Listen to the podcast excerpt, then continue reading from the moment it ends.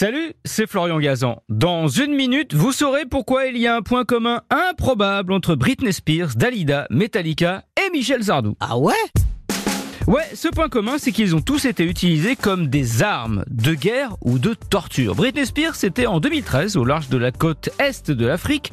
À cette époque, des pirates somaliens s'en prennent aux navires de marine marchande, kidnappent leurs équipages et demandent des rançons.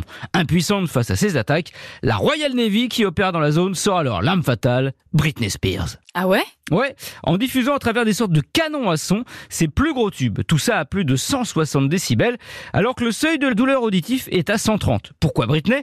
Eh bien parce que ces pirates de Somalie, adeptes d'un islam plutôt radical, haïssent la culture occidentale.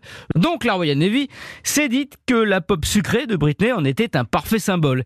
Et ça a marché, puisque dès les premières notes, les pirates faisaient demi-tour. Metallica, eux, ils ont été utilisés pour torturer. Ah ouais?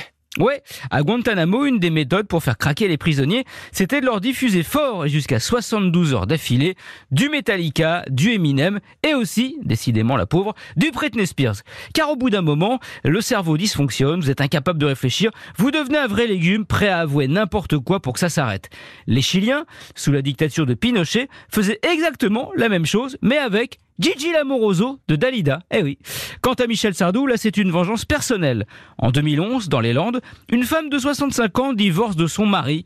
Ça se passe mal, leur maison est coupée en deux et chacun vit d'un côté. Le jour où son ex-mari installe sa nouvelle compagne, là, jalouse, la femme pète un plomb. Et pour l'emmerder, hein, lui qui déteste Michel Sardou, elle lui balance volume max et durant des heures, le best-of de Sardou. Elle a finalement été condamnée à trois mois de prison avec sursis. Une peine que je trouve pour ma part euh, clémente. Merci d'avoir écouté ce podcast. Retrouvez tous les épisodes de Huawei sur l'application RTL et sur toutes les plateformes partenaires. N'hésitez pas à nous mettre plein d'étoiles et à vous abonner. À très vite.